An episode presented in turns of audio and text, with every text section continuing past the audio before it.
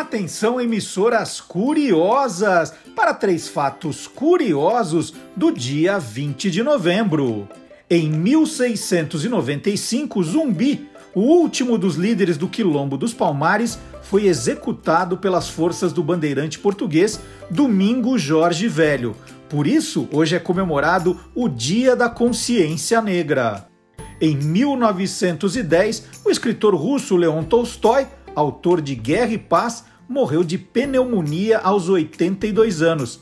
Ele havia decidido embarcar em um trem e viajar sem rumo. Em 1945, começaram os julgamentos de Nuremberg. O Tribunal Militar Internacional julgou 24 nazistas por crimes de guerra. Está entrando no ar o programa que acaba com todas as suas dúvidas. Olá, curiosos! Bom dia, curioso! Bom dia, curiosa! Hoje é 20 de novembro de 2021. Está começando o Olá, curiosos! Tudo o que você sempre quis saber sobre qualquer coisa. Aqui no site, nas nossas redes sociais, tem curiosidade em tudo, tudo mesmo. E no programa de hoje, né, nessas duas horas que estaremos juntos, você vai conferir dois pontos. Vamos para as manchetes. Mulheres que viajam sozinhas. As pioneiras da ficção científica no Brasil. Silvio Alexandre prometeu e cumpre hoje, hein? E por que o cuco, né, o passarinho cuco, foi escolhido para ficar dentro do relógio dando as horas, hein? O Guilherme Domenichelli vai explicar. Papai Noel, olha só, até o Papai Noel foi atacado por ter tomado a vacina. Que coisa feia, hein? É, essa, essa história do todo mundo curioso. E de lamber os dedos, né? A expressão de lamber os dedos, qual é a origem? O professor Dionísio da Silva vai explicar. Tudo isso e muito mais no Olá Curiosos que está começando agora. E está começando agora com aquele rapaz, né? Ele confessou a idade agora na semana passada, né? Aquele rapaz de 45 anos que já procura na internet histórias, né? O que é verdade, o que não é, checa os fatos já desde 2002, né? 19 anos fazendo isso com muita categoria, muito brilhantismo e fazendo aqui no Olá Curiosos também. É o Gilmar Lopes, criador do site e-farsas.com. Ele vai recebendo vídeos, notícias, e antes de ficar espalhando, divulgando, né? O que ele faz? Ele vai ver primeiro, ele vai checar se é verdadeiro ou farsa. Mas aí você fala, puxa, mas eu não tenho a categoria que o Gilmar tem, né? Que ele vai, fuça, mexe, ele tem lá as manhas e descobre o que é verdade e o que não é. E se eu não tenho? Bom, uma das dicas é entrar no site do Gilmar, o e-farsas.com, para ver se o Gilmar já conferiu. Se não conferiu e você está em dúvida, né? Quem foi que mandou? Né? O, o a fonte é, é boa, né? Não adianta falar que é meu primo do WhatsApp, que isso não é fonte boa. Aí é melhor não espalhar, né? É melhor guardar para você do que você passar vergonha de, de, de ficar mandando notícia falsa para as outras pessoas. Então vamos lá, mais uma descoberta do Gilmar Lopes abrindo o Olá Curiosos desse dia 20 de novembro. Vamos ver.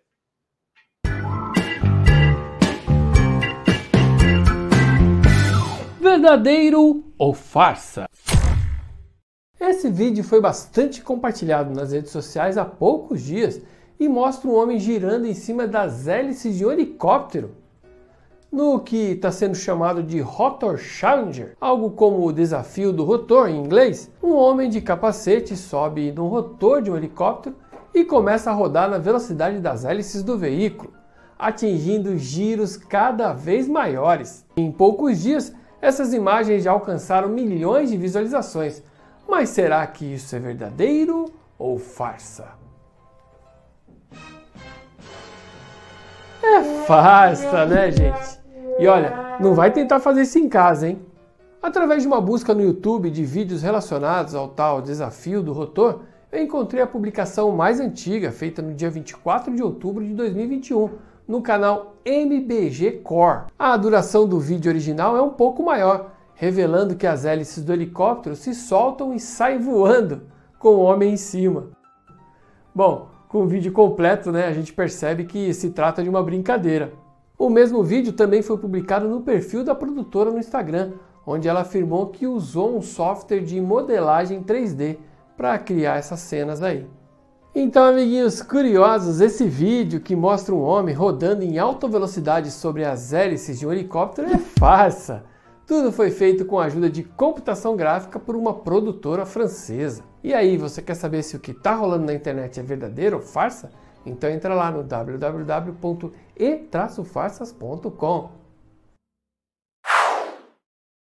E hoje aqui no Lá Curiosos nós vamos falar de férias, né, de viagens, todo mundo já planejando, todo mundo não, muita gente já planejando a viagem de Réveillon, as férias com a família, as férias com o namorado, com a namorada, é, para onde, onde ir, né? Cuidados tomar. E nós vamos conversar com uma especialista no assunto, que eu já tive a honra de entrevistar nos tempos do Você é Curioso, pessoa que entende de viagem como poucos e poucas, que é a Jucimara Carésia, jornalista, turismóloga, é, depois de 17 anos atuando no mercado financeiro, ela deixou um posto de concursada né, por um período sabático, ali para dar uma voltinha ao mundo, né, ali, vou dar uma volta ao mundo, já vem. Viajou sozinha por dois anos, passando por todos os continentes. E aí ela foi picada por aquele bichinho da, da viagem, né, das viagens, e hoje já soma mais de 100 países conhecidos, visitados. Empreendedora da área de turismo, é uma das pioneiras no nicho de agência de turismo exclusiva para mulheres, né? o projeto Girls Go, que nós vamos falar bastante aqui na nossa entrevista. Idealizadora também do maior evento no país, do país no segmento de mulheres e viagens, é o Encontro Brasileiro de Mulheres Viajantes. Ela é palestrante também e já participou do TEDx, né? tem é, é, participou de, de premiações. Gilcimara tem um currículo enorme e hoje, tem sorte, ela está em São Paulo. São Paulo para conversar comigo. Bom dia, Gilcimara. Mas já tem alguma viagem já marcada para os próximos dias? Bom dia, Marcelo. Temos feriado chegando, né? Se sentindo um pouquinho mais seguro para sair da toca depois desse período todo aí se cuidando. Então, em dois dias aí em breve, já teremos viagem, com certeza. Olha só, Tana, não para. É, como você está sentindo esse, esse, esse agora retomada do mercado de turismo? A gente já pode chamar de retomada? As pessoas já já estão com vacinadas, mais aliviadas, os países abrindo as fronteiras, já dá para falar em retomada? Acho que dá sim, né, Marcelo? Retomada das viagens, do desengavetamento dos sonhos aí que a gente ficou durante muito tempo esperando por esse momento, que a gente se sentisse seguro é, para sair um pouco de casa, vacinados, com, com protocolos aí em alguns lugares um pouco mais leves, né, sem colocar as pessoas tanto em risco, países abrindo fronteiras dentro das possibilidades aí e regulamentos de cada um. Então, acho que dá para falar e deve se falar, né, até para a gente é, saber que o turismo movimenta uma parte grande da economia e que a gente precisa ajudar nessa retomada também, como, como turistas aí. Deve ter muita gente que te pergunta ainda né, dos riscos. Fala assim, puxa, mas andar de avião não é perigoso? Tem a pessoa do meu lado, aí vão servir lá a barrinha de cereal, a água, o refrigerante. Será que eu não estou correndo risco, não? Ah, Marcelo, tem, tem muitos riscos a serem discutidos, e aí a gente acaba. Eu acabei, né? Como eu já peguei mais de 20 voos esse ano. Eu não peguei Covid até agora, né? Eu me cuidei realmente, já estou com as duas doses de vacina e fui, assim, dentro de todas as possibilidades, tentando me cercar de segurança dentro da vida de uma pessoa que é nômade, né? A minha vida é uma vida de uma pessoa nômade. Então, eu consegui retomar meu nomadismo aí recentemente. Então, tem questões que as próprias companhias e os estudos falam que há uma renovação diária, mas, assim, a barrinha de cereal que você citou, por exemplo, já não existe mais. Né? Então, a alimentação, ela não existe, ela é proibida, com exceções, assim, de, de crianças até uma faixa etária, né, de pessoas com situação realmente é, de saúde, que precisam se alimentar, que pode ter consequência disso. A aguinha ainda é servida, mas é assim, ó, tira a máscara, bebe a aguinha, põe a máscara, né? E a gente sente até um movimento, realmente tem pessoas, eu já voei, que ficavam ali tentando botar o narizinho de fora, e seja as pessoas que estão dentro do voo, Ou seja, os próprios comissários vão ali dar um puxão de orelha, que é super compreensível, né? Então, tem muitos cuidados sendo adotados, a gente vê que finalmente as pessoas estão respeitando aquela história de não levante na hora que chegar, fileiras sendo chamadas, fileiras por fileiras, protocolos de álcool em gel, aeroportos com medição de temperatura automática, né? Muita gente nem percebe, porque passa assim no aeroporto. Eu já levei grupos né, recentemente, as meninas, ai, mas ninguém mediu a febre. Eu falo, calma, gente. A hora que vocês passaram ali, vocês não perceberam, mas a medição de temperatura automática. Então a gente vê algumas coisas acontecendo, apesar sim das aeronaves estarem bem cheias, não dá para negar.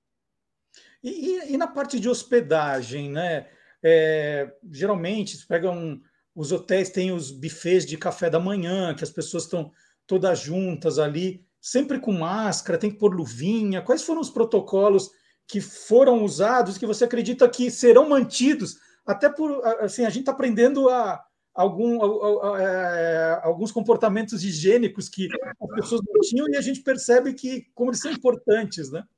Nem me fala, muita coisa que tem coisas bobocas que eu fazia aí no mercado, não conseguia abrir a sacolinha, botava o dedo na boca para abrir a sacolinha, falava, meu Deus, olha o que eu fazia, né? E aí a gente vai revisitando. Eu já vi, é, desde o momento mais extremo de pandemia, algumas alternativas e agora há outras. A gente passou de uma evolução de hospedagens parando de servir café da manhã. A gente fala assim, cara, não vai ter. E eu peguei esse momento, a pessoas entregando kits individuais, há esse momento agora de transição que a gente vê álcool gel, luvinha, comida tampada, proibido falar em cima da comida, né? Todo mundo de máscara.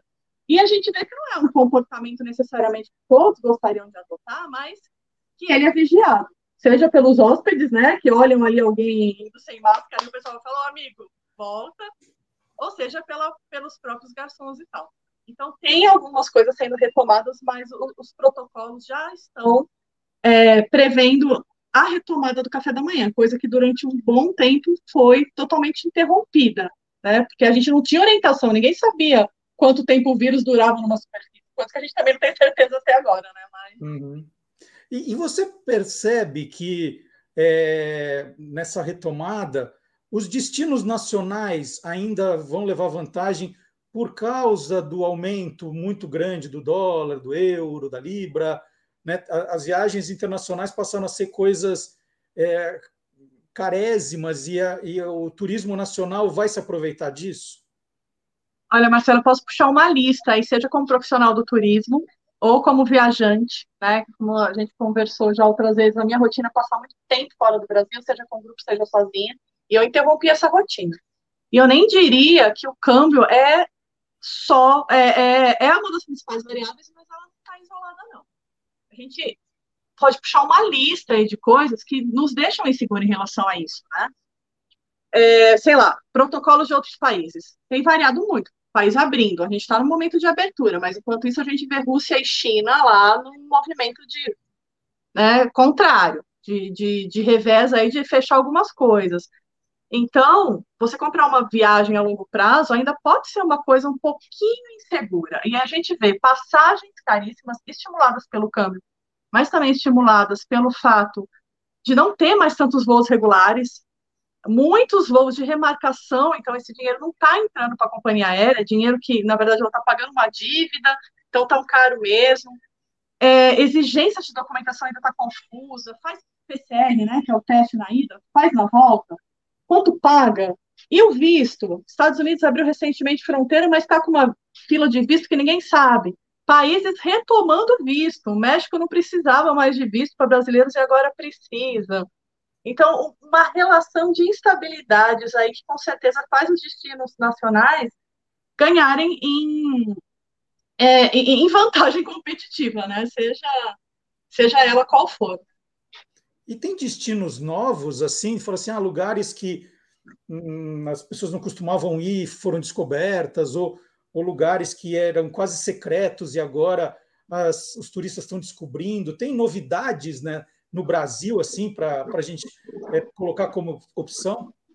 Eu vejo que tem tendências, né? Eu tenho um grupo de 200 mil mulheres viajantes numa rede social. Então, diariamente eu estou em contato, divulgando mensagens, e eu vejo, assim, tem alguns destinos que está todo mundo perguntando sobre eles.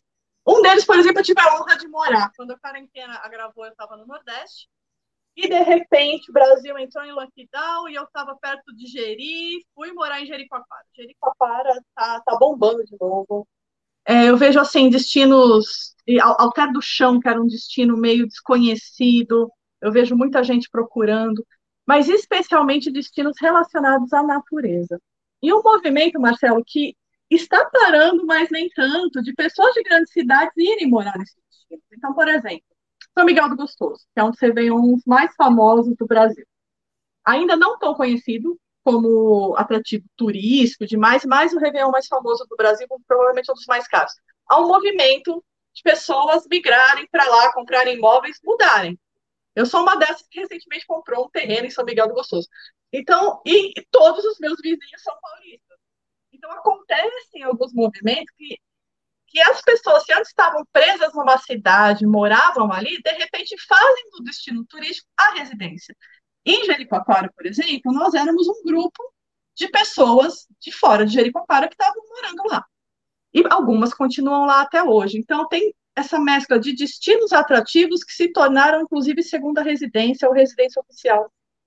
Né? Mas muito relacionado a ambientes abertos. Eu acho que as pessoas passaram muito tempo em casa, o ambiente aberto, é, seja uma praia, seja uma trilha, seja uma natureza, ela permite para a gente ficar em segurança, não colocar ninguém em risco e compensar um pouco dessa claustrofobia que a gente viveu, né? Então, vamos contar um pouquinho, né? Você falou do, do grupo de mulheres viajantes né, no aeroporto. Como é que está o, o Girls Go, o, o projeto? O que, que você já tem aí armado para 2022? Conta para a gente um pouco.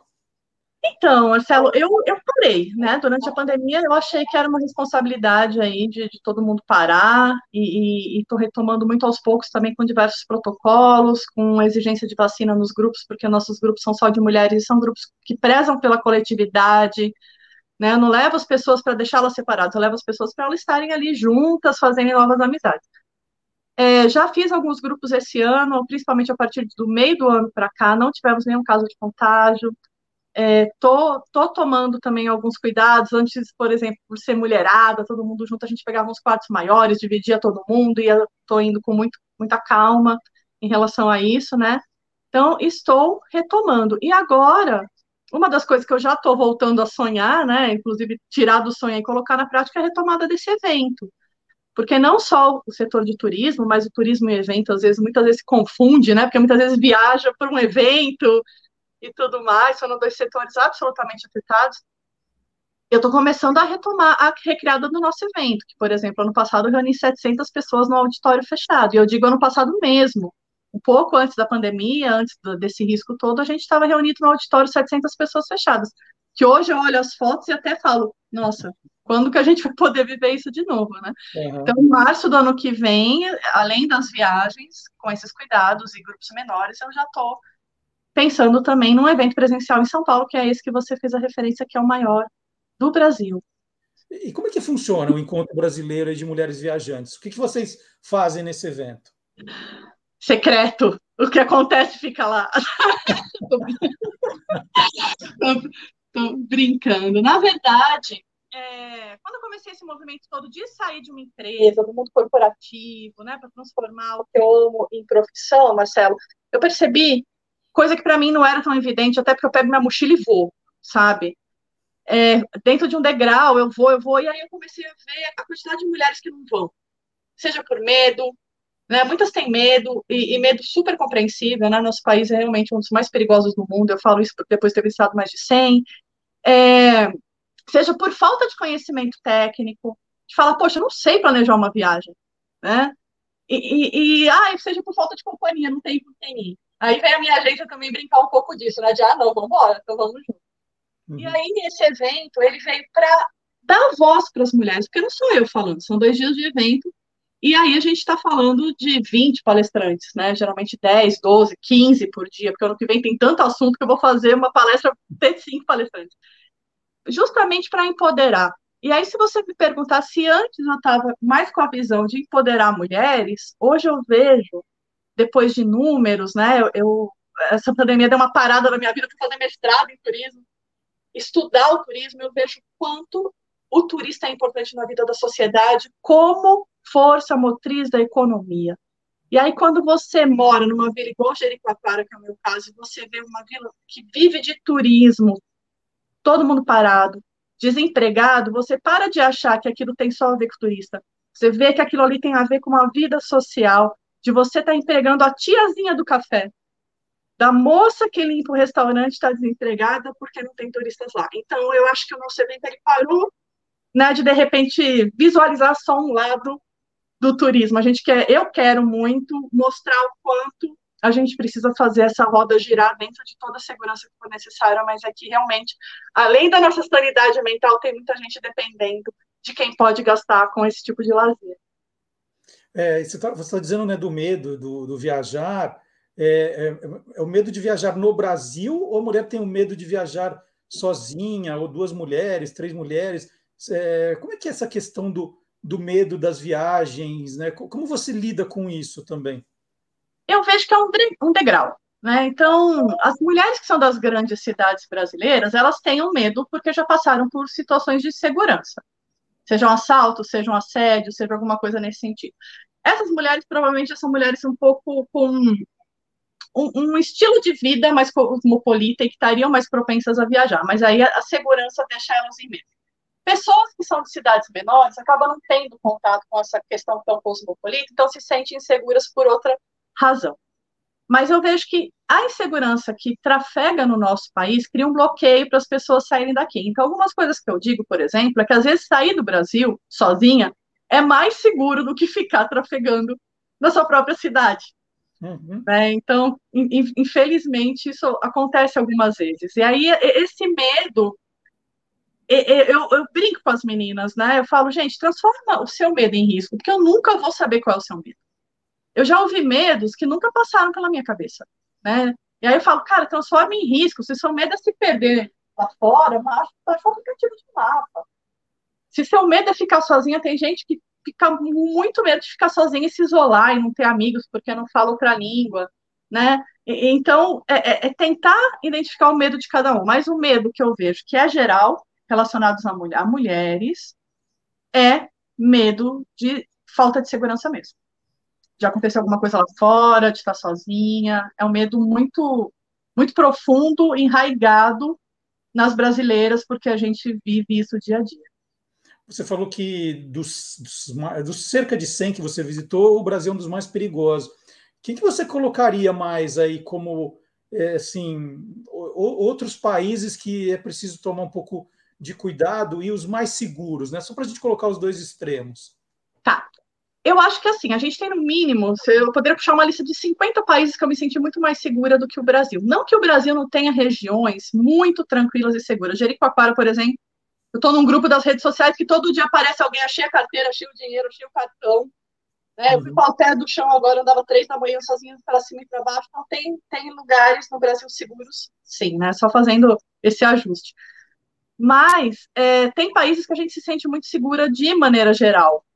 Eu vejo que tem países, por exemplo, essa história de assalto à mão armada não existe. Quando você tem que explicar isso para alguém, a pessoa demora para entender.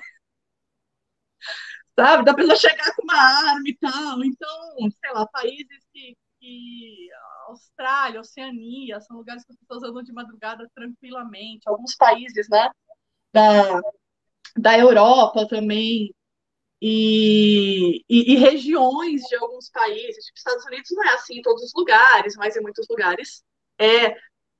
Eu, eu vejo que, que até alguns países asiáticos, né? Eu lembro que o dia que eu fui pegar, tentar fazer um chinês entender que eu queria uma água gelada, o senhorzinho estava contando dinheiro no balcãozinho e ele tinha uma pilha de dinheiro. Aí eu consegui fazer ele entender que a água que eu queria ali era gelada. Ele largou a pilha de dinheiro no balcãozinho, foi lá no fundo e voltou todo feliz para me contar que tinha entendido que a água era gelada. É, então, tem, assim, muitos países que dá para a gente fazer isso. Agora, tem países que são complicados como mulher, tem países que são complicados como ser humano, né? Eu tô, assim, depois de 100 países, me sobraram países e sonho de países que estão em guerra civil, que estão em conflitos étnicos, né? E, e, alguns também, algumas culturas a gente tem mais dificuldade de trafegar como mulher. Eu me desafio a levar grupos para a Índia, por exemplo, e para o Egito, que são países que as pessoas têm muito medo, mas que eu acho que, por um lado, tem uma segurança muito grande. Então, é, é tudo muito é, é, de, ser, de ser ponderado que tipo de violência a gente está falando, se é um assalto, se é uma guerra, né, qual é o risco que a gente está falando. Mostra para gente como é que você mostrou para o senhorzinho chinês que você queria água gelada, então. Ele trouxe, trouxe a garrafa e você fez o quê? Como foi? Ele tinha uma garrafa no balcão. Né? Aí eu peguei a garrafa que estava no balcão, tinha, era tipo um depósitozinho assim. E aí eu mostrei para ele, comecei a fazer assim, dizendo que eu queria fria. E aí ele deu, deu um sinal lá, que eu nem lembro se é o mesmo sinal, aí ele sumiu. E Marcelo tinha umas três pilhas, parecia banco imobiliário, assim, de dinheiro, e ele voltou lá uns minutinhos depois, feliz com a garrafa gelada. Então, a China foi um país que me surpreendeu horrores pela organização. Eu não sei se já teve oportunidade de ir lá, assim, pela segurança. China, eu fui para a China em um dia, eu fiquei 40 dias lá cobrindo os Jogos de Pequim em 2008. Aí teve um dia que eu falei: não, eu preciso de um McDonald's. eu preciso de um McDonald's. E aí eu entrei num shopping lá, daqueles gigantescos, que você não sabe mais onde está, né? Falei, bom, lá na, na, na, fachada tinha o símbolo do McDonald's, então tem o McDonald's aqui dentro. Aí comecei a andar no shopping, não achava, não achava. Aí resolvi perguntar para as pessoas, né? Então chegava assim, McDonald's. As pessoas olhavam com uma cara assim, faziam. Aí eu, eu falava assim, ah, tá bom, né? Obrigado. Então, ia para o outro, McDonald's. Fazia Aí eu desisti, uma hora eu desisti, porque eu não ia ficar no, no, naquele shopping sem fim procurando um McDonald's, comi outra coisa e desisti. E aí, quando eu voltei na redação, tinha lá um intérprete, e eu falei, poxa, eu entrei no shopping e não consegui, ninguém sabe o que é um McDonald's aqui, é inacreditável. Aí ele me explicou que na China não se fala McDonald's, é Maidon Law. Aí falei, Maidon Law. Maidon Law. Eu falei, ah, agora Maidon Law, mas não. Aí eu não comi McDonald's na China. Comi não escorpião, estrela do mar, pepino do mar, carne de burro, mas McDonald's eu não comi. Eu tirei a foto de uma coisa caríssima e saí perguntando pro pessoal no hotel o que que era, e eles me explicaram que era o tal do pepino do mar. Eu falei, gente, mas é caríssimo o tal do pepino do mar lá, né? Então, o pepino do mar, quando nós encerramos a cobertura da ESPN, né, o último dia fomos jantar num, num restaurante que parecia um jardim zoológico, porque estava tudo vivo nos aquários. Então você escolhia e eles iam preparar. E como era tudo por conta da emissora, né, você podia ir lá e apontar no aquário que você queria. Tinha peixe, tinha sapo, tinha, tinha toda a fauna ali. Aí eu tinha ouvido falar do tal do pepino do mar e falei, bom, vai ser a única oportunidade que eu vou ter na minha vida de, comer isso. E aí eu apontei o pepino do mar, né? Nossa, o pepino do mar. E ele trouxe aquele bicho gosmento lá, preparado. E eu ofereci para as pessoas, falei, gente, isso aqui é uma iguaria aqui, da comida do imperador. Quem quiser provar, fica à vontade, que eu só vou comer um pedacinho, só para dizer que eu comi. Né? Eu peguei um pedacinho, um negócio. Né? Embora eu tenha gostado mais de pepino do mar do que de enguia. O pepino do mar ele é animal? É, é um, é um ser. É uma coisa, né? gelatina, né? parece uma gelatina que anda. Aí, aí eu falei, bom, gente, quem quiser serve, né? E sobrou, vamos dizer, metade. E nós estávamos com os motoristas chineses que trabalharam com a gente durante o evento. Aí eu falei assim, bom, vamos oferecer para os motoristas que ninguém mais quer, né? Quando a gente ofereceu, Piraram. brincadeira, eles pularam na mesa para ver quem ia comer aquilo. Que foi, era uma loucura aquilo. Eu falei, nossa. Uma das coisas mais caras que eu já vi na vida, assim, que eu tenho foto registrada de algumas coisas caras, era o tal do pepino do mar, que eu nem sabia o que, que era. E eu perguntei para as pessoas, né? Parece que também a medicina chinesa usa até como tratamentos, então é algo muito. Bom, a medicina chinesa usa cada coisa lá também que eu vou te falar, viu? Que... E você vai ter tem viagem em mente aí, não? Estou ah, pensando em alguma coisa no Brasil, mas depois eu pego as recomendações com você. mas tem que ser alguma coisa por aqui. Eu não vou me arriscar para fora, não. Eu estava tá olhando, né? eu, eu, peguei alguns lugares, eu fui começar a olhar cardápios de restaurantes médios. Falei, se eu pegar um restaurante médio em Paris, vamos ver quanto está uma refeição. Aí pegava lá em euro, falava assim, pelo amor de Deus, se for só eu, a minha mulher e o meu filho mais novo, uma refeição, um almoço, não num lugar top, um lugar que a gente costumava ir, com 600 reais. Eu falei assim, não, Não, não, não vale a pena. Muita gente está me perguntando da retomada dos meus grupos internacionais, né? E eu te confesso assim que eu sempre opto por países que são mais acessíveis historicamente, Egito, Marrocos, é, Índia, mas até esses países estão caros para nós, porque o real desvalorizou mais do que essas outras moedas. Uhum. É, então você está falando de Europa, poxa, e o euro realmente ficou escancarado para a gente. Agora tem países que não usam euro, sei lá, o Egito, que ele não teve o mesmo nível de desvalorização em relação ao dólar que a gente. Então ele ficou muito caro também. É, a, a, a, gente está passando por uma situação bem, bem complexa de viagens internacionais e eu acho que vale a pena mensurar esse seu custo-benefício que você está falando. Vale a pena ir agora? Ah, com esses riscos todos ainda, ou vale a pena eu esperar e baratear essa história toda, né? Eu não tenho esse desespero de sair do Brasil, não, Marcelo, te confesso. É, eu, eu, eu, resolvi que eu vou planejar minha viagem de 60 anos. Então já começo a economizar agora, porque aí eu, aí eu consigo. Aí leva a. Vou ficar três anos sem. Eu queria muito agradecer essa conversa, muito legal. Né? Queria, eu queria ouvir de alguém entusiasmada como você que a gente pode sim, ainda com alguns cuidados, já planejar a viagem, já sair. Né? É, é o momento, acreditar que a vacina está funcionando. Tá aqui, ó. Ó, oh, é isso. Certificado em mão sempre. É, porque está na hora agora da gente voltar a viver, né? A gente, os que levaram a sério, né? Os que, os que uhum. tomaram cuidados, que respeitaram os protocolos, né? Eu, eu, eu, me orgulho de dizer que eu não tive que fazer nenhum PCR para porque eu, eu achei que, nossa, peguei. Não, né? Fiz direitinho. É, quando precisava sair, sair com os cuidados, aquelas coisas todas. A gente ficou um tempo sem ver os amigos, é verdade. Agora estamos retomando também, aos poucos, com pouca gente, né? lugares abertos, aquilo, aquilo tudo. Claro. Está na hora, está todo mundo com vontade, eu estou também de dar uma viajada, né? Claro. Então, alguma coisa pelo Brasil. Estou com algumas ideias, vamos ver, vamos ver. E ah, para a gente acompanhar todo esse seu trabalho, vamos, vamos passar também os teus contatos em redes sociais, ah, site, tudo que você quiser, vamos lá. Faço sim, eu só queria é, encerrar só antes de dizer que isso que você falou é muito importante, né, Marcelo? Porque a gente está ganhando a liberdade, mas a liberdade tem que ser bem usada. Né? Tem a questão da, do meu impacto individual, da, da certeza, dos cuidados que eu não vou pegar, de que eu não vou transmitir.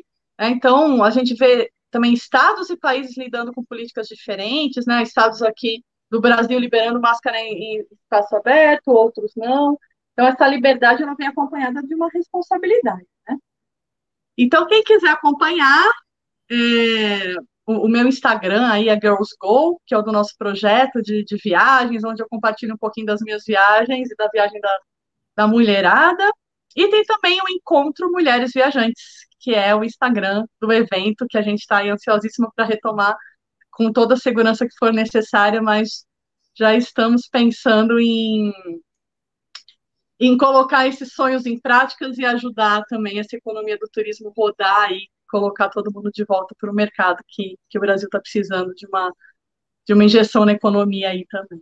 É isso, é o que a gente precisa. Queria muito agradecer a Jucimara Carese, jornalista, turismóloga, ela que é criadora, então, do projeto Girls Go, né, uma agência de turismo exclusiva para mulheres, criadora do maior evento do país no segmento de mulheres e viagens, o Encontro Brasileiro de Mulheres Viajantes. Muito obrigado pela entrevista. Eu, eu que agradeço. Para você sempre boa viagem, porque sempre vai funcionar. Né? Viagem, sempre vai funcionar. E agora, já que a gente falou tanto de viajar, de países, nós vamos provar aqui no nosso programa que o mundo inteiro é curioso. Todo lugar do mundo tem sempre uma curiosidade acontecendo. Dilcimara é, é prova disso. Viajante é movido por curiosidade, né? Viajante é movido, senão a gente fica em casa, né? A gente vai lá e xeretar mesmo. É isso. Vamos ver o que está rolando no mundo de curioso. Vamos ver. Obrigado, Gil. Boa, boa, boa viagem sempre. Obrigada, Marcelo. Tchau. Tchau.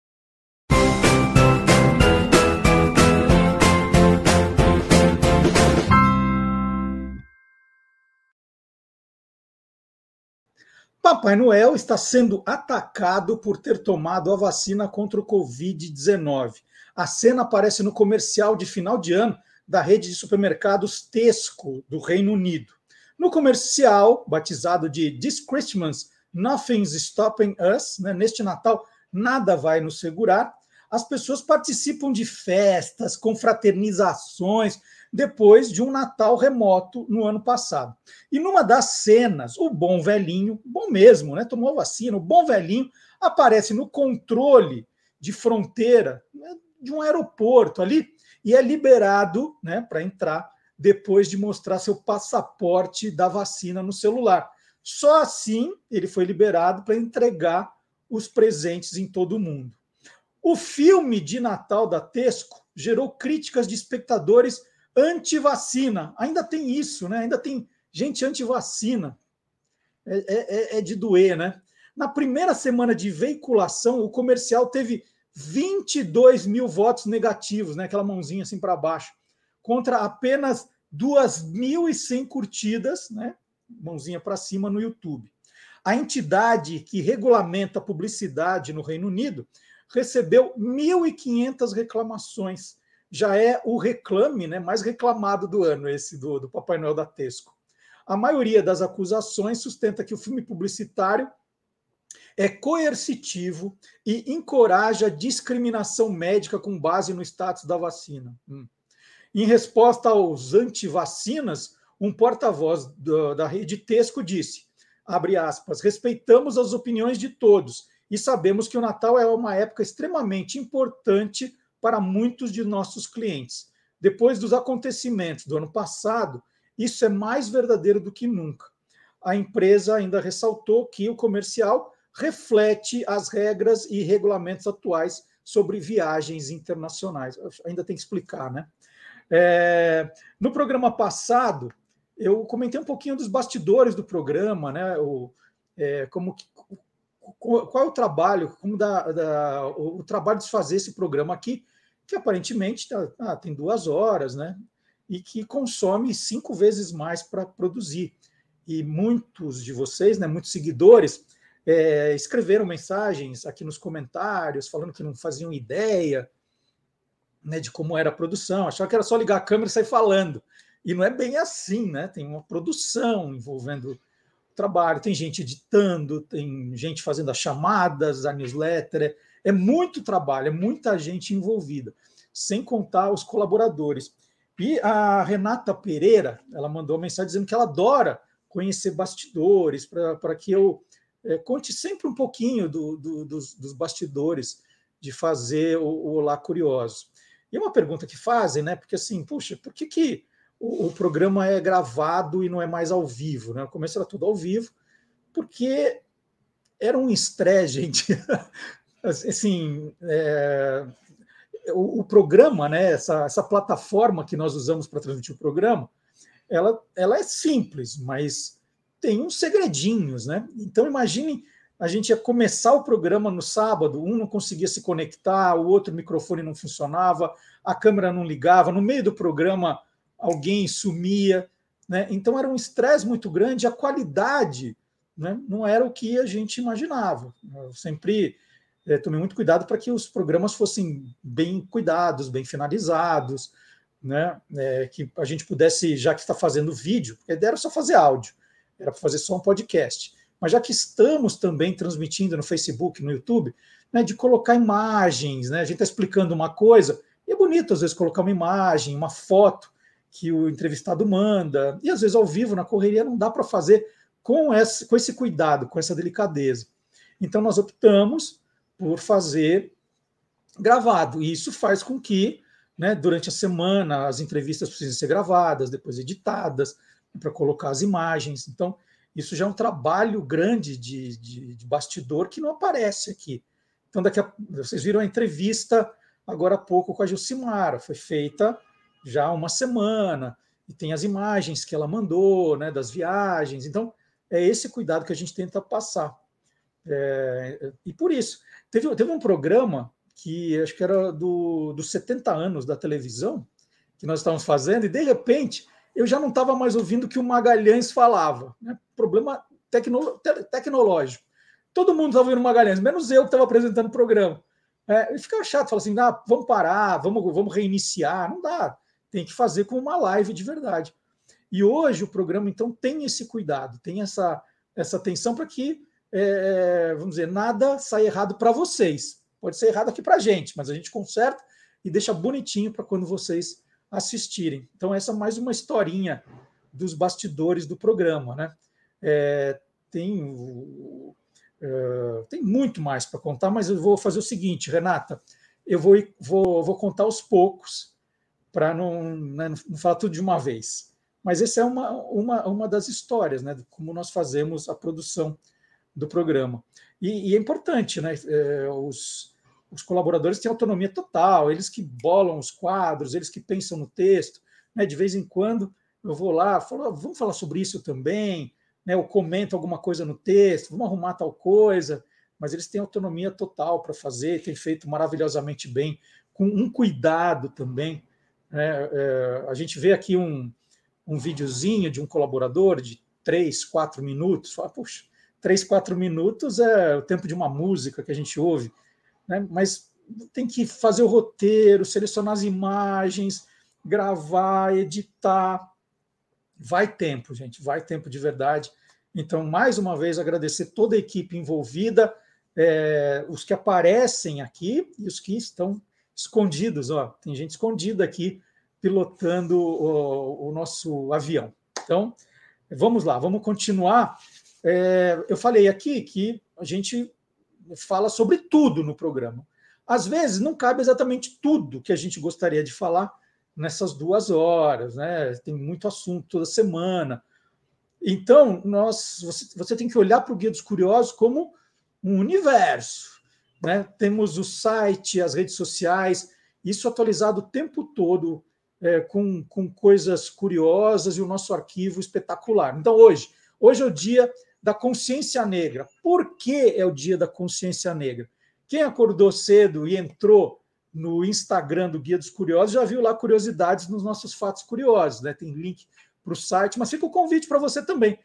Porque hoje é o dia da consciência negra. Será que o Marcelo vai falar no programa ou não?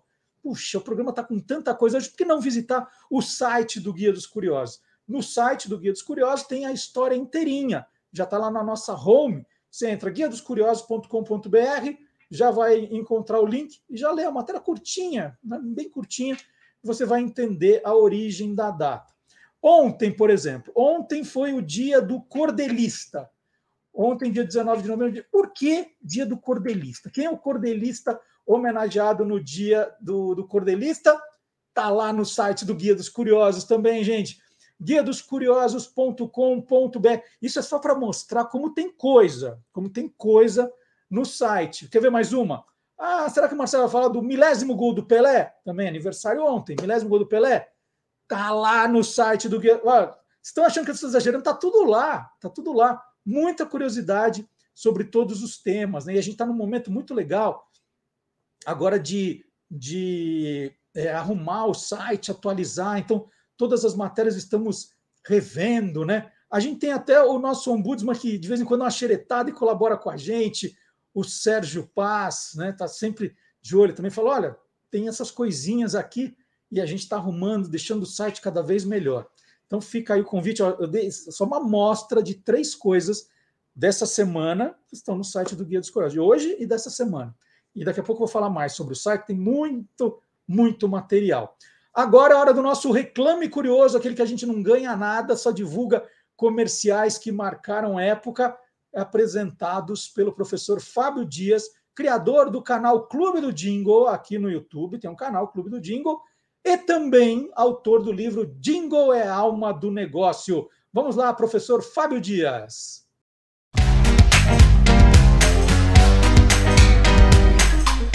Clube do Jingle. Utilizar músicas famosas em comerciais é uma prática muito conhecida e muito antiga. Muitas vezes é, a escolha dessas músicas se dá porque a música já é conhecida, já fez sucesso e os publicitários ou o anunciante julga que vai ser mais fácil de o público se identificar com a música. E para justamente é, isso acontecer, são realizadas paródias, ou seja, pega-se a música é, conhecida troca-se a letra e a partir disso tem-se uma peça mais ou menos exclusiva para o produto anunciado. Foi exatamente isso que o Pão de Açúcar fez em 1995. É, com a música Banho de Espuma de Rita Lee e Roberto de Carvalho, se realizou uma adaptação e, aliás, uma adaptação bastante curiosa, porque, a rigor, banho de espuma não tem nada a ver com supermercado. Mas a, um, novo tema acabou servindo de moldura para um grande videoclipe das pessoas fazendo compras, né? E é, é, passeando, conversando, interagindo e vivendo em torno de um supermercado pão de açúcar. A paródia ficou tão bem feita que, apesar de a gente se lembrar diretamente do, da música original de Rita Lee e Roberto de Carvalho, ela ganhou uma personalidade própria e ajudou bastante a divulgar a marca na campanha, como eu disse, de 1995. Vamos assistir o comercial que acabou ganhando o nome de Eu Quero Ver, no lugar de banho de espuma. Eu quero ver você no pão de açúcar, chegando, escolhendo, sorrindo, comprando, sem culpa nenhuma, bancando exigente, fazendo questão, comprando muito à vontade, com muita disposição, comprando muito à vontade, com muita disposição. Eu quero ver você no pão de açúcar, colhendo verdura, brigando por preço, sem culpa nenhuma. No pão de açúcar, se dando um prazer. No pão de açúcar, quero sempre te ver. Pão de açúcar é mais gostoso comprar aqui. No pão de açúcar, quero ver você, eu quero ver você. E lembrando que o Guia dos Curiosos está também nas principais redes sociais. Está no Facebook, está no Twitter, está no Instagram, está no TikTok com mais de 120 mil seguidores que vêm, né? Curiosidades de um minuto, tem muita coisa bacana é, no, no TikTok, né? tem no Instagram, no TikTok, e a gente sempre separa o vídeo mais visualizado da semana para você dar uma xeretada aqui. Esse é um, tem outros lá. Então fica o convite para você acompanhar também a conta do Guia dos Curiosos no TikTok e esses vídeos também estarão no Instagram. Vamos lá. Você só conhece a história do chocolate soufflé? O chocolate soufflé tem a ver com aero. Tem tudo a ver. O chocolate aerado soufflé foi lançado pela Nestlé em 1980 no Brasil. O seu nome vem da junção de duas palavras francesas, souffle e air, né? sopro de ar. Tá bom, o soufflé tem 41 anos, mas a inspiração veio de um chocolate criado no Reino Unido em 1935 pela Hounstrees, que também criou o Kit Kat, como eu já contei aqui. E o nome desse chocolate? Aero. Em 1988, a Nestlé comprou a Hounstrees e aí ficou dona do nome Aero também. Só em 2014 a Nestlé resolveu usar o nome né, mundialmente conhecido de Aero, mas num chocolate da Garoto, marca que pertence a ela também. Então tá aí, essa é a curiosidade do soufflé no TikTok. E tem muito mais, gente, muito mais. Conhece a história do biscoito Globo, né? Que eu contei aqui já, mas aí tem uma, uma versão no TikTok também, no Instagram. Fica o convite, tem muita coisa divertida. Por falar em coisas divertidas, Magalhães Júnior continua homenageando os pioneiros da TV brasileira. Na quinta-feira, agora, ele relembrou da carreira de Lolita Rodrigues, né? ela que ela que abriu, ela que tinha a chave da televisão no, no primeiro dia, né? Ela cantou o hino da TV, uma das personalidades mais importantes da história da televisão brasileira. Hoje a Lolita está com 92 anos e mora com uma filha, né? A única filha é, é, em João Pessoa, na Paraíba. E nós selecionamos um trecho aí de um, pelo menos é, é a minha maior lembrança da história da Lolita Rodrigues é no programa Almoço com as Estrelas. É, e ela estava contando numa, numa, entrevista que ela deu para Vida Alves no Pro TV, né, que tem vídeos espetaculares também com histórias de de todo esse pessoal pioneiro da televisão, o Maga separou um trecho de uma entrevista que ela deu para a Vida Alves, contando um pouco dos bastidores do Almoço com as Estrelas. Foi uma conversa maravilhosa com o Magalhães. A gente vai colocar um trecho, mas você já sabe, né? Isso é só um pedacinho do programa que nós exibimos na quinta passada, que você pode ver a hora que quiser, porque está tudo, tudo guardadinho no canal do YouTube do Guia dos Curiosos. Vamos lá, Lolita Rodrigues e Magalhães Júnior.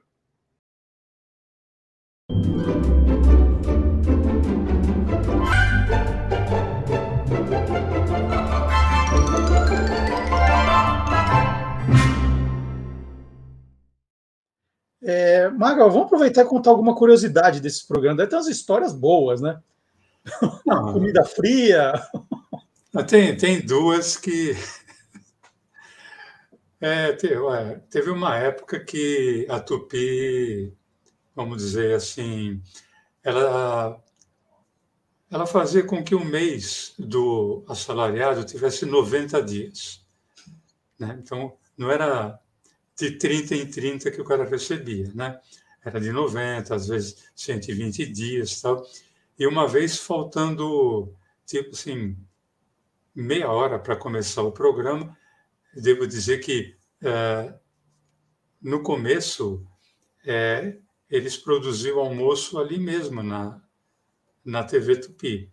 Aí depois o programa foi fazendo sucesso e um importante restaurante de São Paulo, o Fazano, mandava o almoço para lá, né?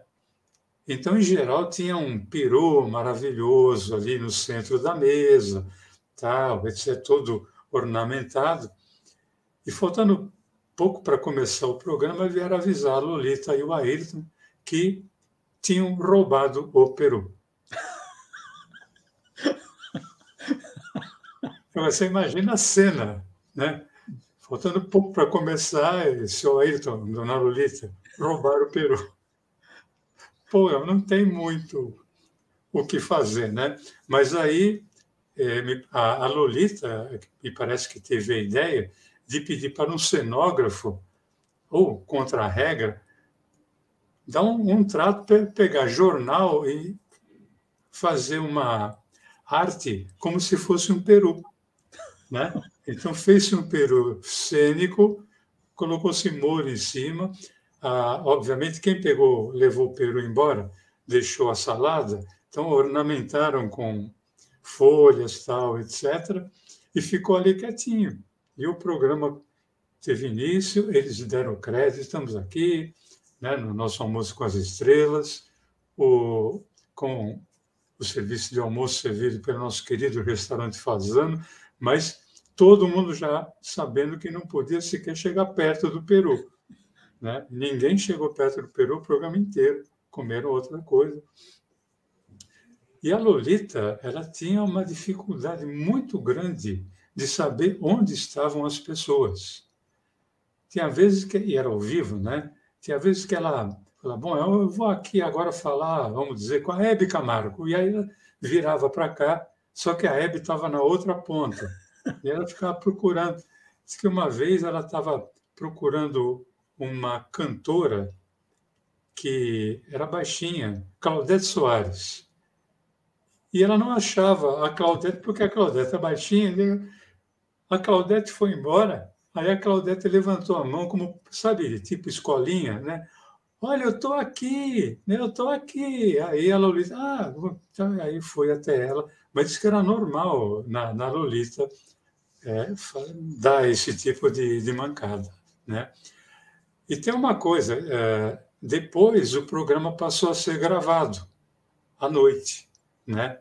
o que era pior ainda, porque muitas vezes os convidados eram obrigados a ficar esperando o artista, o cantor, chegar para cantar. Mas melhor do que eu, quem pode contar isso é a própria Lolita, num depoimento que ela deu para o ProTV em 1998. Olha, a primeira vez que a Elis Regina veio a São Paulo cantar foi no Almoço com as Estrelas. Uma noite, vida, nós estávamos nos estertores, nas vascas da agonia, na TV Tupi, três horas da manhã, esperando os cantores chegar. Porque quando não tinha ninguém, o Ailton ligava para a coitadinha da Ângela Maria, ela vinha correndo. A Ângela Maria, o Aguinaldo Raiol, o Aguinaldo Timóteo, sempre salvavam a nossa barra.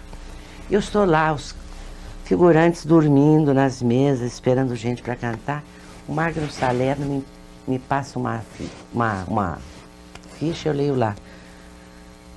Cantor moderno foi jogador de futebol, cantor espanhol. Falei, o que, que é isso? Não, fala aí. Acenderam a câmera.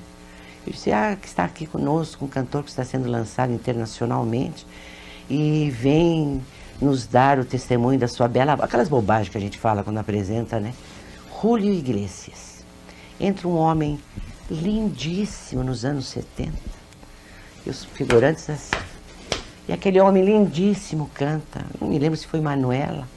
E quando ele acabou de cantar, os figurantes assim, ele passou pelas nossas vidas cantando de graça no Clube dos Artistas, três horas da manhã. O Jair Rodrigues vinha todo sábado no almoço, filar o almoço. O nome dele era o Garfinho de Ouro.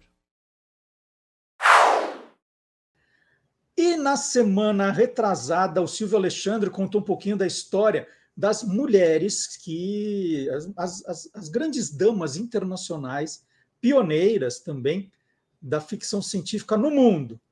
E aí ele, né, bem, bem daquele jeitão Netflix, né, ele deixou o final em aberto, dizendo que haveria uma segunda temporada para apresentar também as autoras de ficção científica no Brasil. Né. Ele, ele, ele, deu a entender, ele não, ele não falou, mas deu a entender que ia falar sobre isso, e de fato, hoje o Silvio Alexandre está chegando com um complemento nacional das pioneiras da ficção científica agora no Brasil. Chegou a hora do.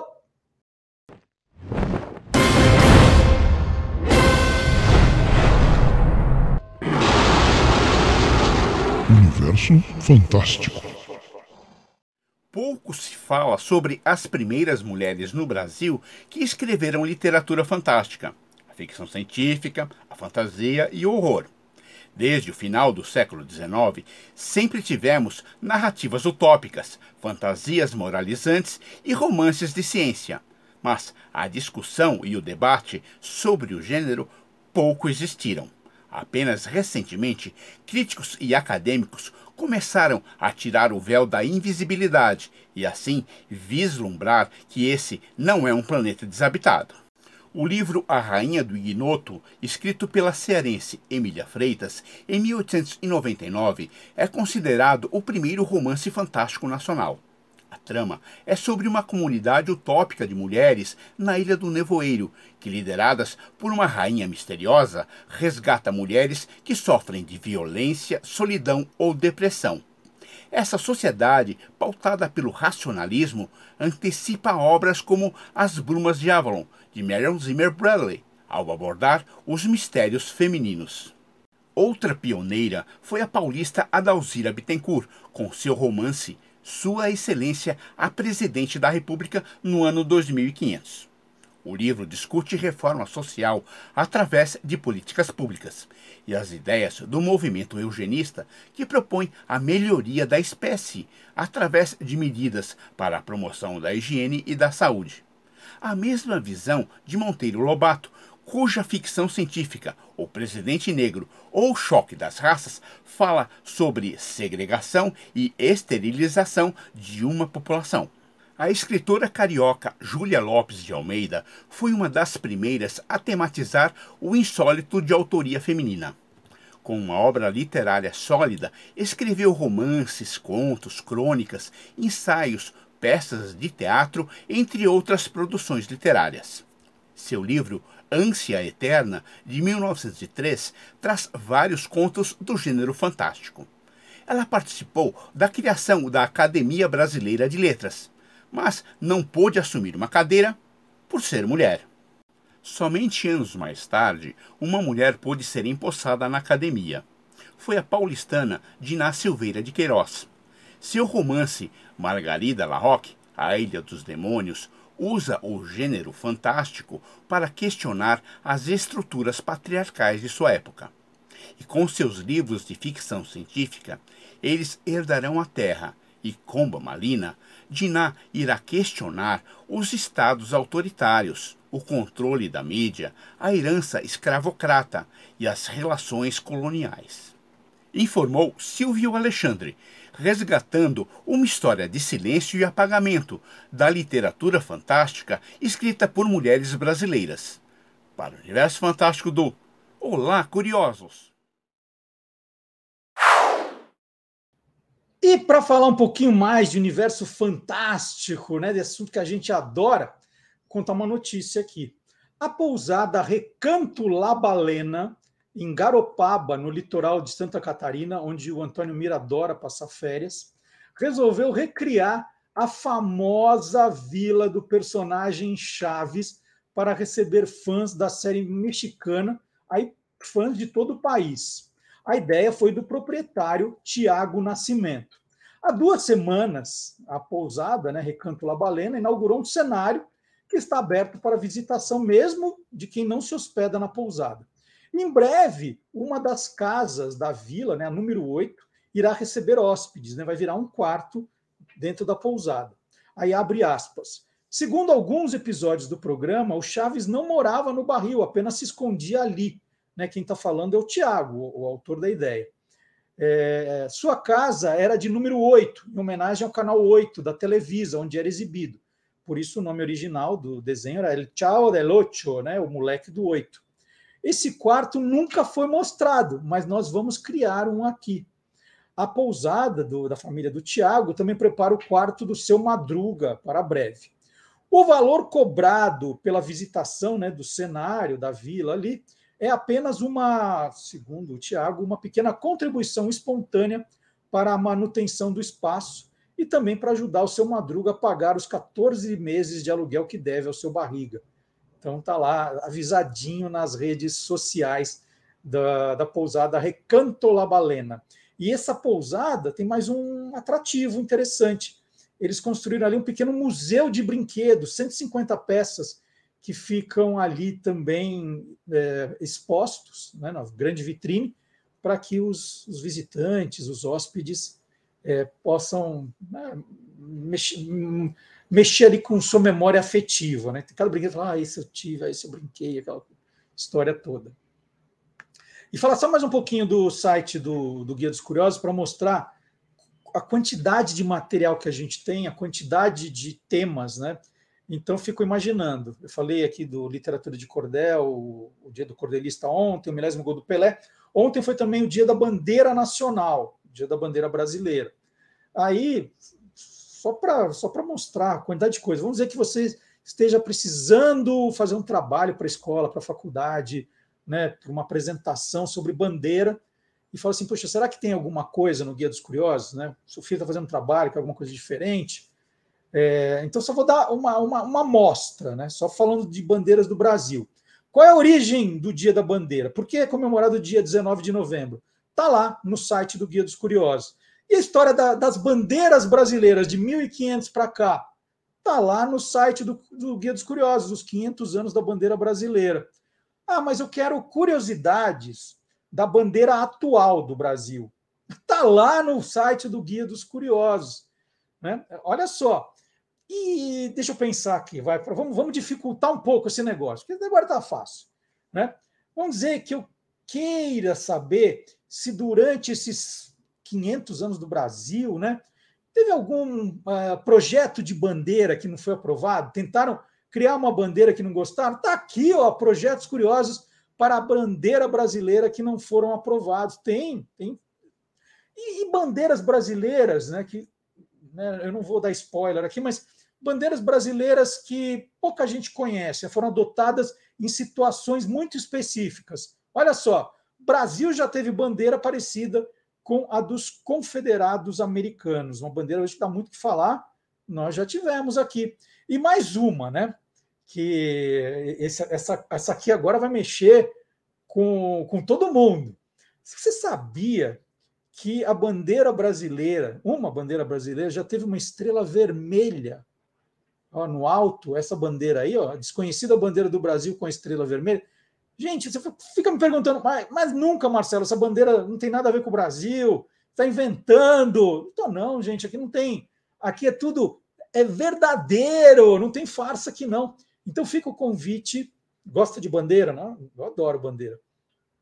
Fica o convite, então, para você entrar no site do Guia dos Curiosos e aí vai lendo todas essas curiosidades aí sobre bandeira, por exemplo. E quem ama bandeira, e é também nosso consultor, já deu várias entrevistas aqui, é o Tiago Joseberg, autor do livro Bandeiras de Todos os Países do Mundo. É um dos melhores livros sobre o tema. O Tiago é um estudioso, vai lançar livro novo no comecinho do ano, estou sabendo, e aí vai dar entrevista aqui também, um livro sensacional que ele está fazendo, não tem nada parecido aqui no Brasil, do jeito que ele faz, né? É, nós tivemos é, a bandeira da França foi, foi assunto essa semana nos jornais, na televisão, uma pequena mudança. E o Thiago Joseberg ele mandou um vídeo para a gente explicando o porquê dessa mudança. O que aconteceu na bandeira da França? E a gente vai ver agora.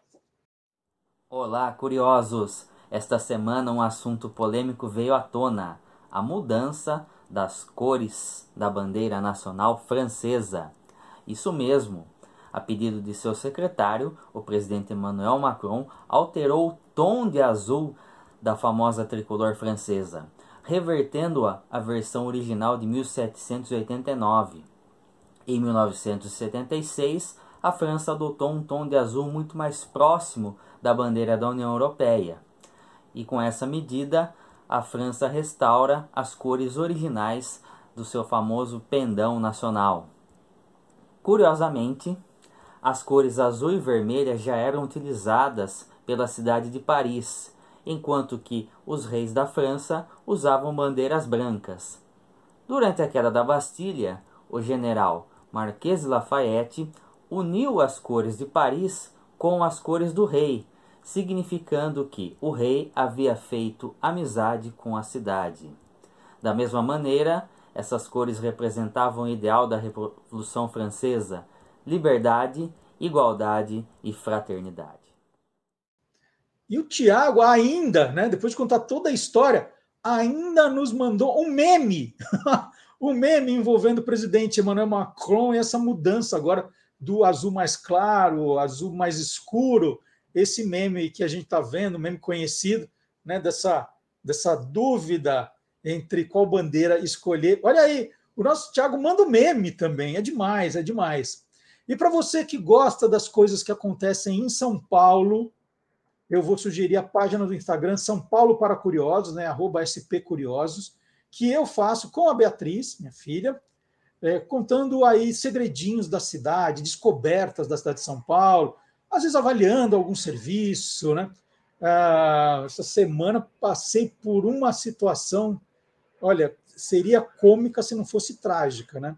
Fui fazer um passeio no bairro da Liberdade, sempre gostei muito, né? Gosto de domingo bem cedo, quando o movimento ainda está, a pessoa está acordando, ainda já estou por lá, tomo um, um chá, compro umas coisinhas no supermercado, vou ver as lojinhas de tranqueira, né? Um passeio bacana, para fazer de manhã com a família. Mas aquilo está uma loucura, gente. Aquilo está uma loucura que eu nunca vi. Todo mundo querendo sair de casa, né?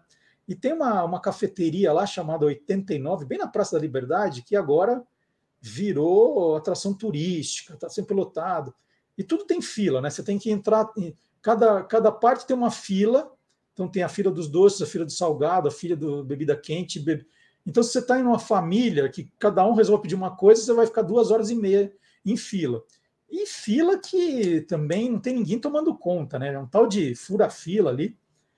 E aí estava morrendo de vontade de comer um doce, né? Que é o Shu Cream, que é um profiterole, uma pegada japonesa de um profiterole. Aí 20 minutos de fila, dá dois Shu Creams para viagem. Aí a moça, ah, vou lá, vou lá rechear, tal, mas atendendo três pessoas ao mesmo tempo, né? E aí voltou, me entregou a, o isoporzinho dentro da sacolinha, deu aqui a ficha para pagar, eu paguei, cheguei em casa, pus na geladeira, almocei e falei, ah, agora é a hora do cream, ai, que maravilha, uma sobremesa no domingo como essa, né? Aí abro a, o isoporzinho, tinha um sanduíche de salame e um risole dentro. Né? A moça nessa de atender três pessoas ao mesmo tempo, naquela loucura que é, entregando qualquer coisa para qualquer um, né? É uma. Aí foi uma decepção tão grande, mas tão grande. Assim, ah, não acredito, né? Eu sou louco por doce, esperando aquela sobremesa. De repente, um sanduíche. Eu gosto de sanduíche de salame, né? Mas já tinha almoçado. Queria o meu docinho, depois de sair para comer doce. Uh, vamos agora fazer uma viagem, né? Eu fui para bairro oriental de São Paulo, não, agora nós vamos para Londres. É um programa que vai para Londres. E com o com, a, a, com o passaporte da vacina em mãos, igual o Papai Noel fez. Né? Estamos lá, tudo vacinado. Vamos para Londres. A jornalista Letícia Nascimento traz agora uma curiosidade da terra né, da, da rainha dos Beatles. Vamos ver? All You Need is London, com Letícia Nascimento. Maiores músicos e compositores de todos os tempos, Paul McCartney lançou um livro revelando a história por trás das letras das músicas desde a adolescência, a época dos Beatles e a carreira solo. Ele falou que nunca conseguiu escrever uma autobiografia porque a carreira e a família sempre ocuparam um grande espaço, né, uma importância na vida dele. Mas ele disse que os fãs que quiserem né, saber mais sobre a vida dele deveriam prestar atenção nas letras, que revelam até muito mais do que um livro poderia revelar. Por isso, ao invés de lançar uma autobiografia, ele preferiu esse livro, onde conta muitos detalhes sobre cada letra, como por exemplo I Lost My Little Girl, que foi composta para a mãe dele, Yesterday, em parceria com John Lennon, que ele terminou durante uma viagem em Portugal.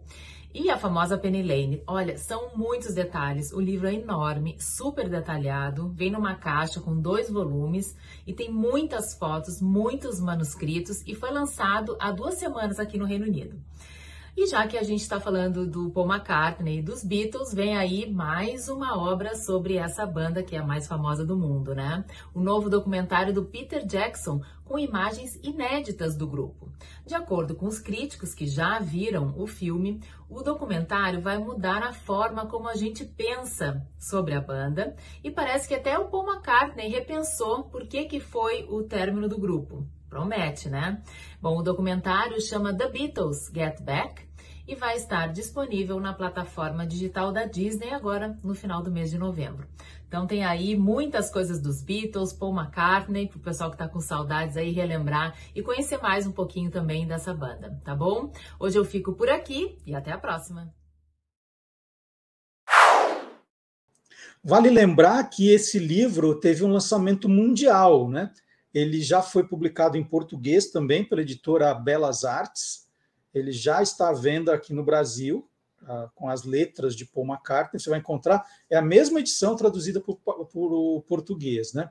E a Letícia Nascimento, todos os dias, vou contar uma, uma curiosidade aqui, no perfil do Instagram dela, né, arroba Letícia Nascimento, ela publica um clipping, né? Ela, ela pega algumas notícias que foram publicadas em jornais de Londres e faz um clippingzinho do que está se falando lá fora, né? Muito divertido, com comentários dela. Ela põe lá umas figurinhas. É muito, muito legal o que ela faz. Eu adoro. Depois de ler o jornal daqui, eu vou ler o jornal de lá, né? Sobre o olhar dela. E ela publicou essa semana, ela, ela falou aqui do, do, do, livro do Paul McCartney e, e falou também do documentário. E ela publicou uma nota que saiu no jornal de lá. E eu vou ler agora aqui né, que tem tudo a ver com o que ela contou. Peter Jackson, diretor do documentário The Beatles Get Back, teve que convencer a Disney a quebrar uma antiga regra, permitir palavrões pela primeira vez em uma de suas produções. Palavrão em produção da Disney era proibido, né? É, aí o Peter Jackson disse: os meninos dos Beatles xingam livremente, mas não de uma forma agressiva ou sexual. Conseguimos que a Disney concordasse em deixar os palavrões, o que os fez, o que os faz parecer modernos também. Peter Jackson foi procurado pela Apple Corps, que administra o legado dos Beatles, com 57 horas de filmagens e o dobro de áudio que haviam sido gravadas em janeiro de 1969. É, a ideia era que ele transformasse esse material, essas cento e tantas horas aí de, de filmes e áudios, em um filme. Inicialmente, né, era para o cinema, um filme de duas horas. Como estava na pandemia, o Peter Jackson disse que foi vendo, foi vendo material, se encantando por ele, e quando viu, ele transformou The Beatles Get Back em três episódios de duas horas para o canal de streaming Disney Plus. E esses episódios farão sua estreia agora esta semana, nos dias 25, 26 e 27 de novembro. E quem quiser acompanhar a Letícia também como entrevistadora, ela faz o podcast Manda Brigadeiro, arroba Manda Brigadeiro Podcast, você vai encontrar o canal da Letícia também. Deixa eu aproveitar e mostrar aqui para vocês não esquecerem, quem não tem ainda, o Guia dos Curiosos, edição fora de série, presentão para o Natal, para o amigo secreto. Primeiro, totalmente colorido, com muita informação, muita ilustração. Tá bonito demais. Então, Guia dos Curiosos, edição fora de série, como faz para comprar? Tem o link direto na descrição do vídeo, tanto do YouTube quanto do Facebook.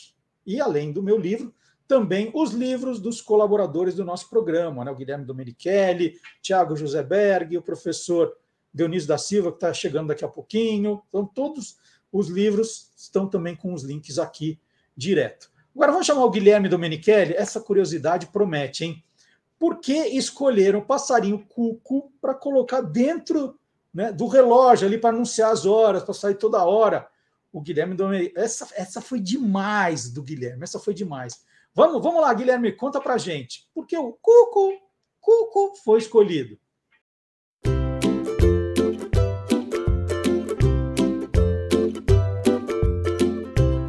Soltando os bichos, com Guilherme Domenichelli. Por que o passarinho Cuco foi escolhido para ser o passarinho do relógio? Vocês sabem? Se não sabem, vamos ver a resposta a partir de agora. O cuco é uma ave europeia que vive em várias regiões. Mede próximo de 30 centímetros. Tem o peito acinzentado e a parte inferior do corpo coberta com listras brancas e pretas. Ele canta bastante no início da primavera e o seu nome vem do som do seu canto, que parece que ele fala cuco. Segundo uma lenda que surgiu na região da Floresta Negra, na Alemanha, havia um pássaro muito alegre nas matas Cantava muito forte e era amigo de todos os outros animais. Protegia os filhotes, mesmo não sendo dele. Quando pressentia um perigo, logo cantava bem alto: Cucu, cucu. Todos ficavam em alerta. A bruxa, que também morava na mata, andava muito brava com ele, pois com seu aviso, todos os bichos que ela caçava para suas bruxarias escapavam. O que fez a malvada? Fez uma arapuca, uma armadilha caçou o pobre cuco. Levou para casa e o enfiou dentro de uma casinha que tinha pendurada na parede. Todos os animais procuraram por dias e não acharam mais o pobre pássaro. Mas percebendo que não conseguiria sair de lá, o cuco teve uma ideia. Mesmo preso, iria ajudar a todos. Assim que a bruxa saía para suas maldades, ele abria a portinha da casinha e saía cantando muito alto: Cucu, cucu. Era tão alto que todos ouviam e já sabiam. A bruxa saiu pela floresta para caçar. Foi assim que surgiram os vários modelos de relógios cuco.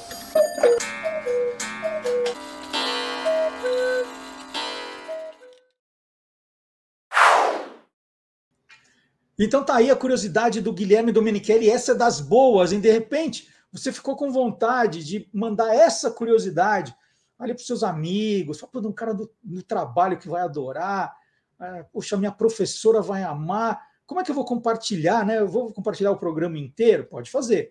Mas lembre-se que durante a semana, ao longo da semana, nós vamos publicando os, os quadros separadamente também. Então, nós vamos dividindo. Primeiro o programa na íntegra, mas depois nós vamos dividindo e você pode encontrar cada colaborador na sua playlist. Quer ouvir todos os Guilherme Domenichelli? Estão todos separadinhos para você, muito mais fácil de você encontrar e compartilhar. Né? Mas não esquece de dizer, o programa Olá Curiosos, é no canal do YouTube do Guia dos Curiosos, sábado de manhã. Né? De repente você atrai mais seguidores para seguirem com o programa. Fala, puxa, é divertido, tem uma comunidade ali no chat que fica se divertindo ao longo do programa. Mas não esqueça do joinha, do comentário também. Gente do chat, eu estou vendo vocês escrevendo aí, mas vocês não escrevem no comentário, tem que escrever no comentário também. Né? só um pouquinho, sai um pouquinho só e vem aqui deixar um comentário também. Lembrando que você pode saber tudo que tá tudo que vai rolar no programa de sábado antes, que nós mandamos uma newsletter para o seu computador na sexta-feira às 8 da noite. Como faz para receber? É só entrar no site do Guia dos Curiosos, tem lá assine o nosso boletim gratuitamente, é só colocar o seu e-mail, o e-mail que você deseja receber o boletim e colocar assinar. Só isso. Não tem cadastro, não tem nada. E a gente pede né, que você dê uma olhadinha na sexta às 8 da noite. Se o e-mail não caiu no, no, seu, na sua caixa de spam, né, você só liberar uma vez que depois ela segue normalmente. E ao receber, a gente dá uma olhadinha, né? Abre, né? A gente fica sabendo quem abre e quem não abre. Dá uma, dá uma, dá uma olhadinha só, né? só, só para ver o que vai acontecer. E toda manhã também nós temos as efemérides curiosas no Facebook e no Instagram. Você pode conferir ali cinco efemérides curiosas, ilustradas, divertidas. Se você quiser mais, aí o site do Guia dos Curiosos aí tem uma lista listona completa. Né? Fato do dia, santo do dia, todos os aniversários do dia, os mais famosos, as mortes do dia, o santo do dia, tudo no site do Guia dos Curiosos. E nós vamos falar mais um pouquinho do hoje, né, dia 20, Dia da Consciência Negra. O professor Marco falou: ah, esse tema é meu também, daqui que ninguém me tira. Aí tem história, vamos lá?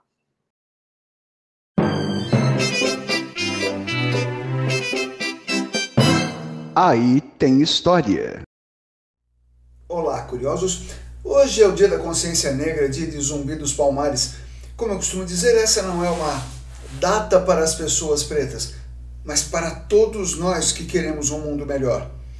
E justamente por isso eu não vou falar sobre Zumbi dos Palmares, não vou contar como esse dia foi criado e não vou deixar de falar neles. É que o personagem de hoje tem tudo a ver com esses movimentos de luta, de conscientização. É o grande Abdias do Nascimento não conhece ou não lembra direito? Confie em mim que aí tem história. Abdias do Nascimento era paulista de Franca, onde nasceu em 1914 e espalhou o seu talento por São Paulo, Rio de Janeiro, Brasília muitos outros lugares do Brasil, mas é, Estados Unidos, é, Nigéria, o continente africano, o continente americano. E eu estou, não estou querendo me estender, estou querendo segurar um pouco a onda. Ele foi doutor honoris causa e professor em universidades prestigiadas em todos esses lugares. Figura carimbada muito presente em conferências, simpósios, painéis, debates, publicações, reuniões, encontros, etc., promovidos por entidades públicas e privadas de toda parte, incluindo ONU, Unesco e organismos internacionais, onde se debatesse racismo, liberdade, preconceito, trabalho, hum, educação, arte. Sim, preciso falar de arte, porque Abdias foi artista plástico, escritor, dramaturgo, ator, diretor de teatro. É um homem que hoje chamaríamos de um agitador cultural. E enfiado nessas coisas de cultura, ele criou em 1944 o TEM, Teatro Experimental do Negro.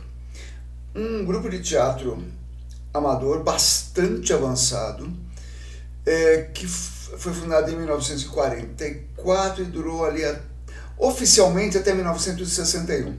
Eu digo oficialmente porque o TEM era mais do que um grupo de teatro amador, era um movimento cultural que tinha um camarada inteligentíssimo e brigador à frente. Por exemplo, em 1966, é, ele ajudou a criar, a desenvolver o primeiro Festival Mundial das Artes Negras. 66, o grupo não existia mais desde 61, mas ele organizou uma ida desse, desse grupo cultural para o Senegal, onde seria o festival. E foi proibido pela ditadura militar de representar o Brasil. Isso motivou um texto de, de revolta do Abdias que colocou o problema do racismo no Brasil para o mundo inteiro. Acabou tendo mais repercussão do que o festival poderia ter dado. Bom, o grupo, o Teatro Experimental do Negro, estreou com uma peça de Eugene O'Neill, um dos maiores dramaturgos dos Estados Unidos, chamada Imperador Jones, que é sobre a temática do negro depois da escravidão e tal. Eles estrearam é, em 8 de maio de 1945 no Teatro Municipal de São, do, do Rio de Janeiro, quase, quase que falei São Paulo, no Teatro Municipal do Rio de Janeiro. Esse dia foi a primeira vez em que um negro pisou no palco do Municipal do Rio de Janeiro. E, por causa dessa peça, finalmente nós tivemos negros na plateia do Municipal. É, algum tempo depois, em 1947, a censura proibiu que eles montassem uma peça de Nelson Rodrigues chamada Anjo Negro, também tinha uma temática de racismo. E exigiu que o TEM usasse ator branco, atores brancos com a cara pintada de preto, a famigerada blackface. É claro que eles não toparam.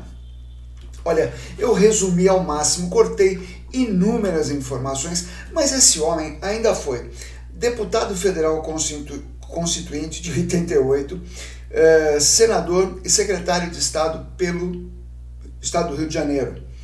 Participou da fundação do Movimento Negro Unificado, atuou em movimentos nacionais como a Frente Negra Brasileira e internais, internacionais como o movimento Negritude de, de países ex-colônias da França e colônias da França que reivindicavam para si uma cultura diferenciada.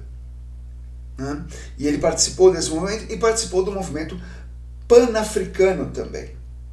Ele também esteve presente na criação do Museu de Arte Negra, do Instituto de Pesquisas e Estudos Afro-Brasileiros, o IPAFRO, do Memorial Zumbi, da Fundação Palmares e do Dia da Consciência Negra, data que se celebra hoje.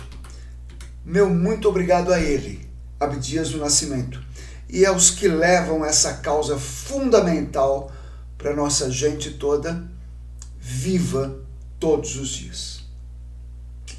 É isso.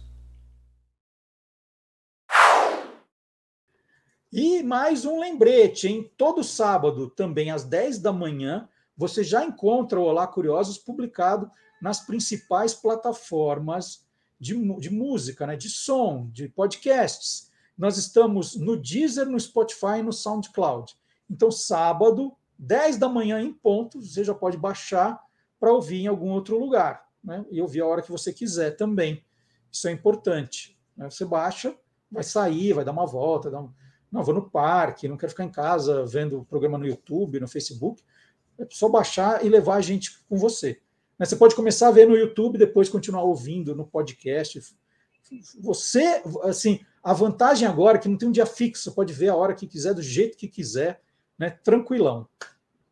E a gente está falando de podcast, porque é hora de anunciar o professor Marcelo Abud. professor Marcelo Abud, criador do blog Peças Raras, trabalho genial de resgate da memória do rádio, daquela pessoa apaixonada pelo rádio, pelas pessoas que fazem o rádio. Por isso ele faz esse blog com tanto carinho. E agora também é um grande pesquisador, é um grande, é um pioneiro dos podcasts, tem uma produtora que faz podcasts aí importantíssimos e está sempre ligado nas novidades. E aí ele compartilha algumas delas com a gente. Professor Marcelo Abud.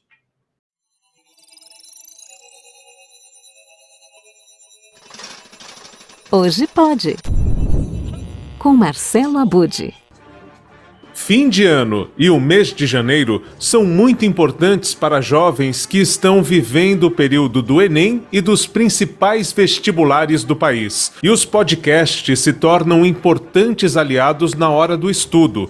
Mas além do conteúdo, na hora de ir bem no vestibular e no Enem, é importante levar em conta a forma como se estuda. Pensando nisso, a professora do ITA e youtuber Suzane Ribeiro criou o Resumove.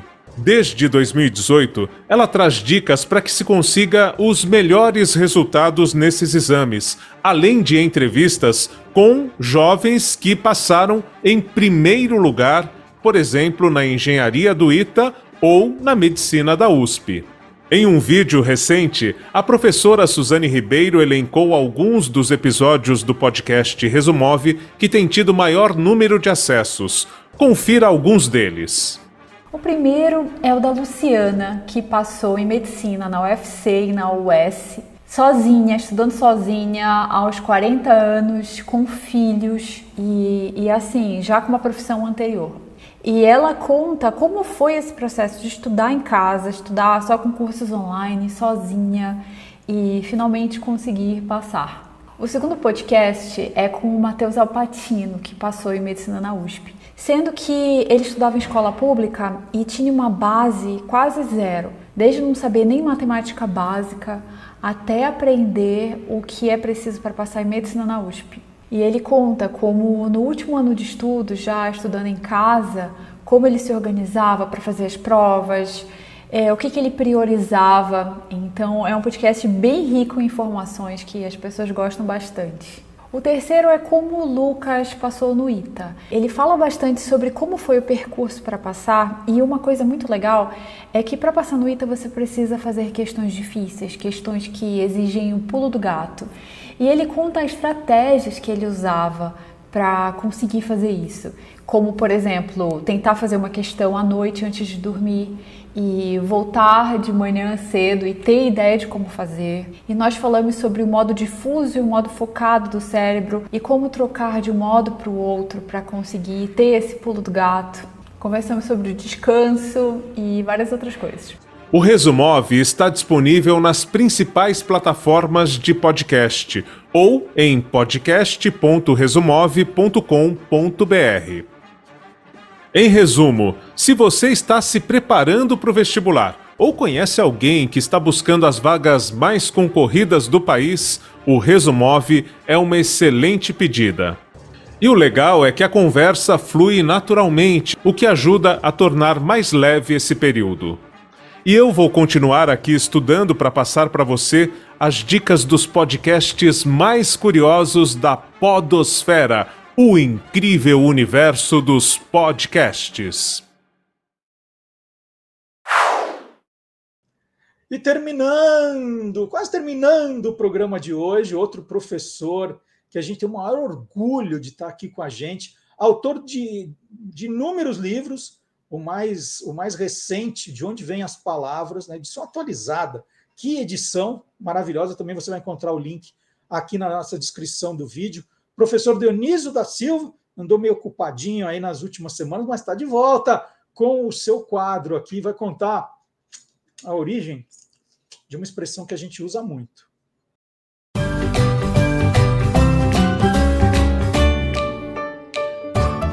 Palavra nua e crua é de lamber os dedos indica grande satisfação, não é? Quando uma coisa é muito boa, é de lamber os dedos. Mas por quê?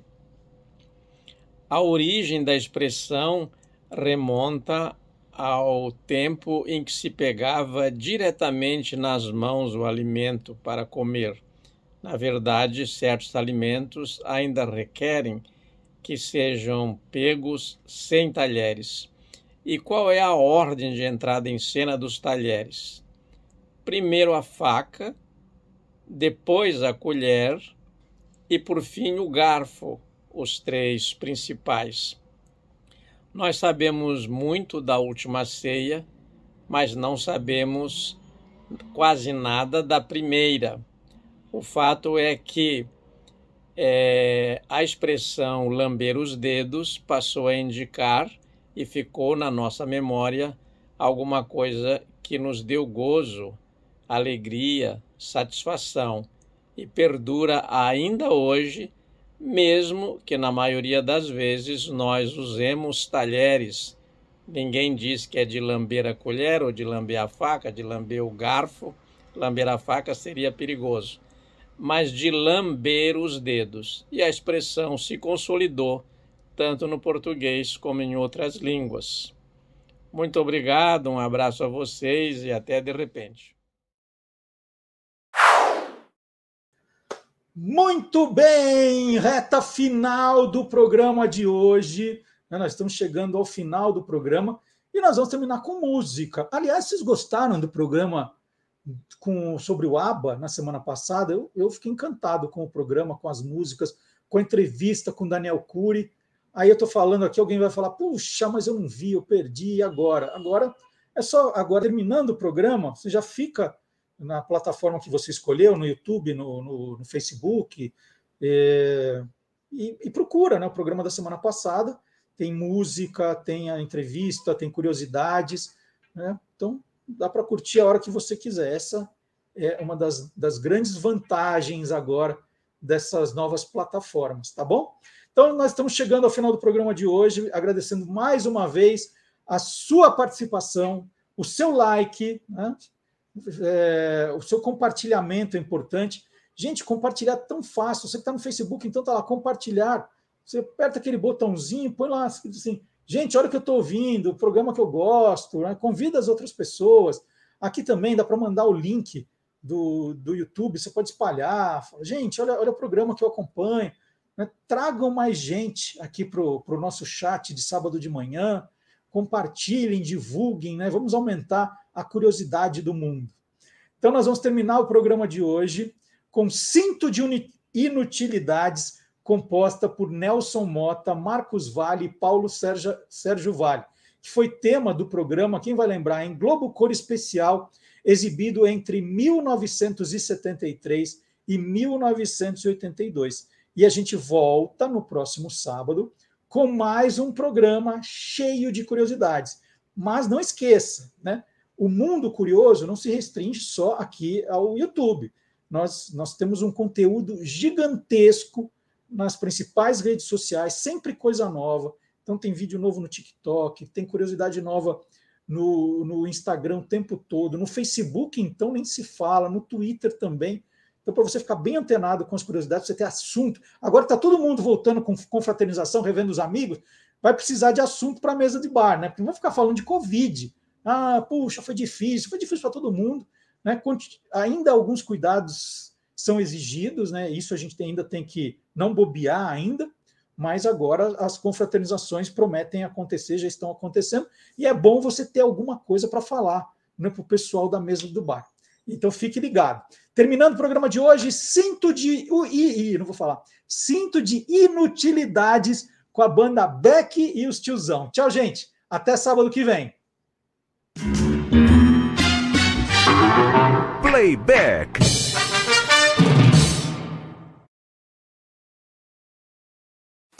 Não existe nada mais antigo do que cowboy que dá sentidos uma vez. A avó da gente deve ter saudade do sing do cinto de inutilidades. No nosso mundo é novo e colorido. Não tem lugar pra essa gente que já era. Morcego velho, bang bang de mentira. Vocês já eram, o nosso papo é alegria. Não existe nada mais antigo do que cowboy que dá vez. A gente deve ter saudade do sing pong, do cinto de inutilidades. No nosso mundo é novo e colorido, não tem lugar pra essa gente que já era. Morcego velho, bang bang de mentira, vocês já eram. O nosso papo é alegria.